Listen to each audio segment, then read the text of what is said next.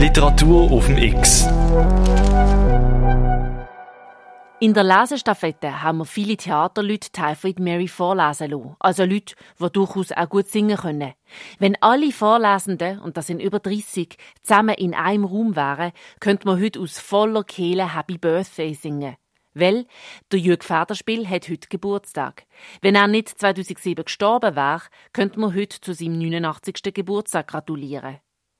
Wir hören gerade als nächstes Denise Geiser, bekannt von den A-Kapitels. Sie übergibt der Stafettenstab der Desiree Meiser, bekannt als Schauspielerin und Leiterin vom Gare du Nord zu Basel. Und was Mary Malone, die Hauptfigur in der Geschichte, macht? Sie stellt sich stur. Denise Geiser Kapitel 42 Nach der Untersuchung wurde Mary zum Riverside Hospital auf der North Brother Island verlegt. Man war nicht unmenschlich. Sie wohnte in einem winzigen Bungalow, der eigentlich für eine Oberschwester bestimmt war. Da waren eine Stube, eine Küche und ein Badezimmer, und da gab es Gas für die Küche und Elektrizität für die Glühbirne, alles mit Blick auf das andere Ufer. Gleich um die Ecke stand sogar eine Kirche. Keine Gitter, bloß die Haustür wurde abends von außen geschlossen. Sopa hatte der Spitalleitung mitgeteilt, dass Mary eine leidenschaftliche Köchin sei, und so brachte man ihr Fleisch und Gemüse, das sie selber zubereiten durfte. Sie war allein, isoliert, durfte jedoch jeden Dienstag und Freitag von einer Schwester begleitet die Bibliothek aufsuchen und sich Bücher holen. Bei der Arztvisite fragte sie nichts als dies wann man sie freilassen werde.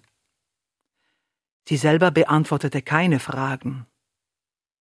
Sober versuchte mehrere Male, sie von ihrer Gesundheit, die eben doch eine Krankheit war, zu überzeugen.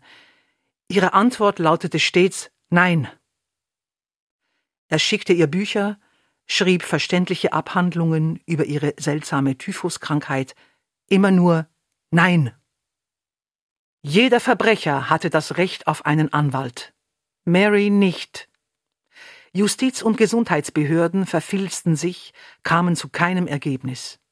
Staub legte sich auf die Akten. Chris Kramers Briefe waren voller Liebe, auch wenn er das Wort nie gebrauchte, und er erzählte auch nichts von sich. Was sie nicht begriff, warum er sich nie nach ihrem Fall erkundigte. Und doch wusste sie, dass er seine Gründe hatte, wenn er dies nicht tat.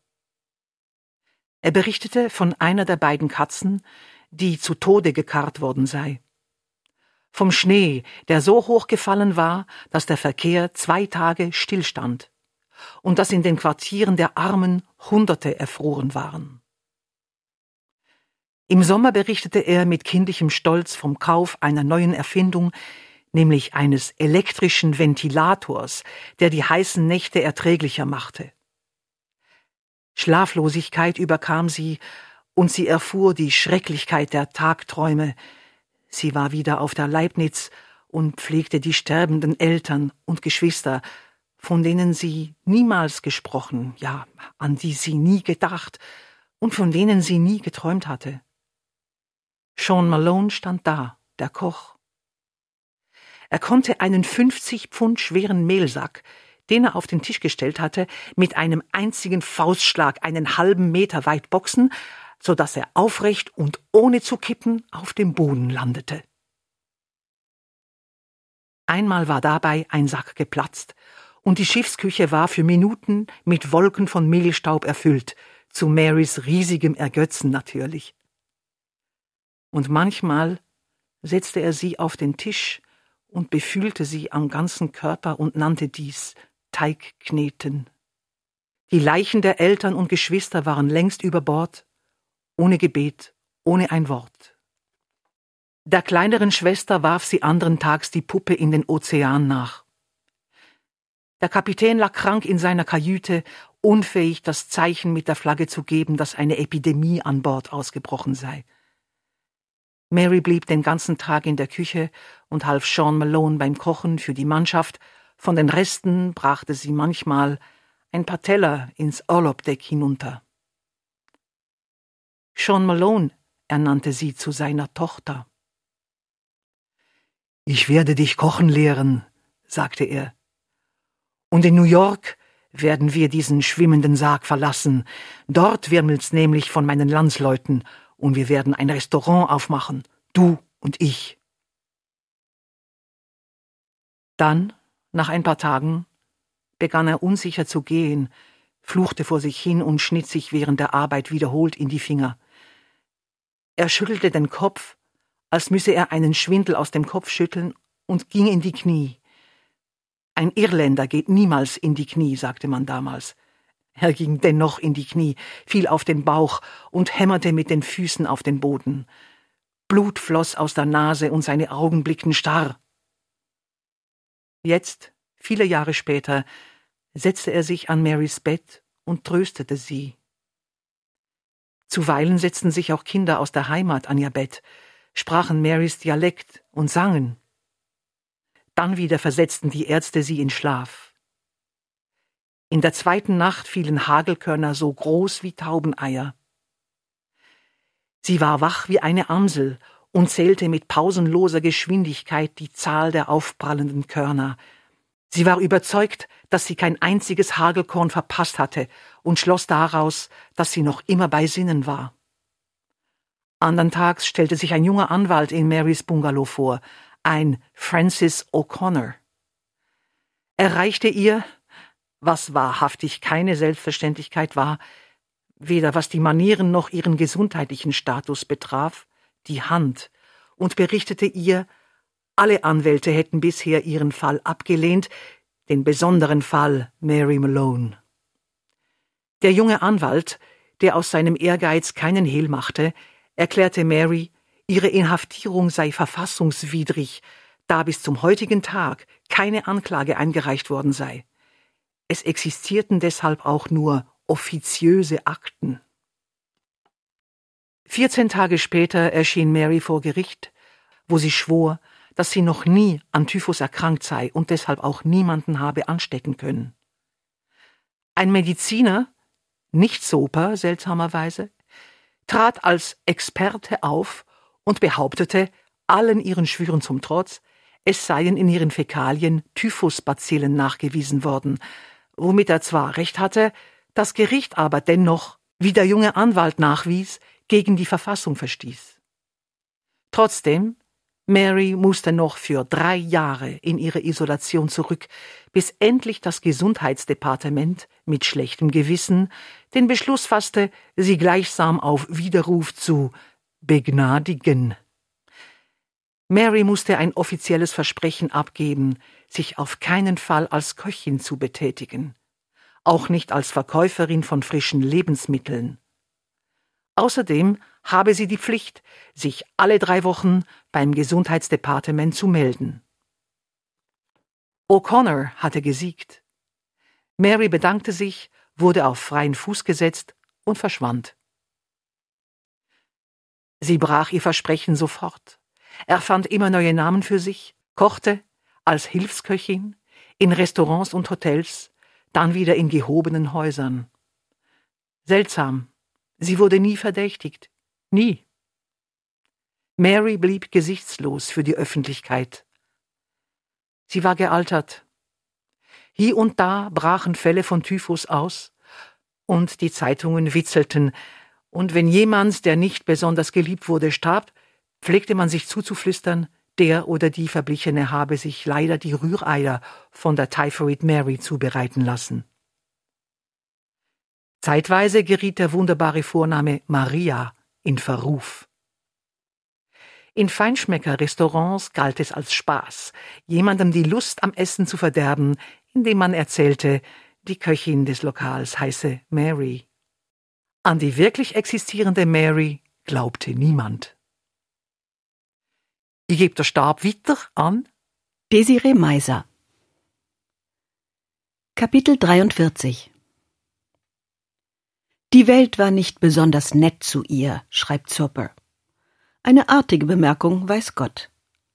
Mary wechselte ihren Arbeitsplatz so oft wie den Wohnsitz, fast immer irgendein Lodging House, ein Fremdenheim, unfreundlich und dreckig. Chris Kramer, der meist zu Hause saß und las, nur noch selten Freunde traf, wurde eigenbrötlerisch, mürrisch, doch wann immer Mary ihn besuchte, zeigte er Freude. Über ihre Krankheit hatte er nie ein Wort verloren, so wie er auch nie von sich selber berichtete. Er erzählte von Nachbarn, von neuen Büchern und Schriftstellern, die er entdeckt hatte. Es konnte vorkommen, dass er abendelang den Inhalt von Büchern erzählte und Mary die besonders gelungenen Passagen vorlas. Er konnte so gut erzählen, dass Mary meist enttäuscht war, wenn sie das Buch selber las. Da er für sich nie etwas kochte und auch sehr wenig aß, pflegte Mary ihm stets etwas zu kochen, das er ein oder zweimal aufwärmen konnte, meist Suppen oder Eintopfgerichte. Es entsprach keiner Abmachung, wenn Mary jeweils ein paar Dollar in seine Rocktasche steckte. Es schien, als brauchte er überhaupt kein Geld.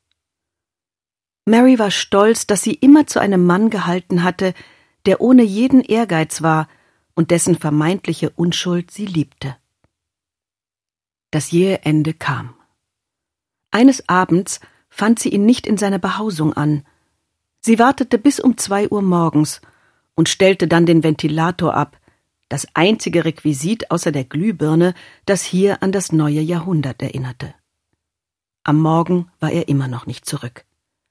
Sie wartete bis Mittag und betrat dann ohne zu zögern den Polizeiposten des Quartiers. Sie wusste, dass sie nicht steckbrieflich gesucht wurde, doch wäre sie auch sonst nicht vor diesem Schritt zurückgeschreckt. Der diensttuende Polizeibeamte machte ein paar Notizen und sagte Mary, sie solle am frühen Nachmittag noch einmal vorbeikommen. Um drei Uhr nachmittags vernahm sie das Entsetzliche. Chris Kramer sei auf der Straße zusammengebrochen und liege in der Morgue. Jemand müsse ihn dort identifizieren. An der Küste des East River, unterhalb der 26. Straße, befindet sich ein wuchtiges graues Gebäude, bekannt als Bellevue Hospital. Lese ich, und weiter, über einer tiefgelegenen Tür unter der Treppe zum Eingang ist ein Schild angebracht, das nur ein Wort trägt, ein vergoldetes Morgue. Mary geriet mit einem Beamten in einen geflüsterten Streit, weil sie sich nicht als Verwandte ausweisen konnte. Sie log die Bibel vom Himmel und drückte dem Mann verstohlen zehn Dollar in die Hand. Er nickte, kam erst nach einer halben Stunde wieder zurück und führte sie durch lange Gänge in einen Raum, in dem fünf von Tüchern verhüllte Körper lagen. Der Beamte hob das Tuch von einem der Daliegenden und entblößte den Oberkörper. Es war ein fremdes Gesicht. Mary schüttelte den Kopf, was den Beamten offensichtlich verärgerte. Er zupfte nun ohne zu zögern die Tücher von den anderen aufgebahrten und ging hinaus. Der Leib des Mannes in der Mitte war derjenige, in dem Chris Kramer gelebt hatte. Sie küsste mit geschlossenen Augen seine Stirn und bekreuzigte sich. Dann holte sie aus ihrer Handtasche ein Blatt hervor, faltete es mehrmals, so dass es in seiner Hand verschwinden konnte. Sie schob das gefaltete Blatt in die gefalteten Hände, legte das Tuch wieder über ihn und auch über die anderen. Sie ging hinaus, unbemerkt, da andere Leute im Vorraum warteten. Ich gebe den Stab weiter an Urs Zürcher X. Die Mary Malone hätte Chris Kramer verloren. Wie sie ihr Leben auf die Reihe kriegt, aber auch ihren Ruf als Typhoid Mary zu New York und ohne Partner Chris Kramer als Anker. Wir hören morgen den Urs Zürcher, der uns Kapitel 44 vorliest. Wie gewohnt am 8. Uhr morgen und am 5. Uhr oben. Auf radiox.ch gibt es alle vorgelesenen Kapitel zum Nachhören und Infos zu den Vorlesenden. Mit der freundlichen Unterstützung von der Christoph Merian Stiftung.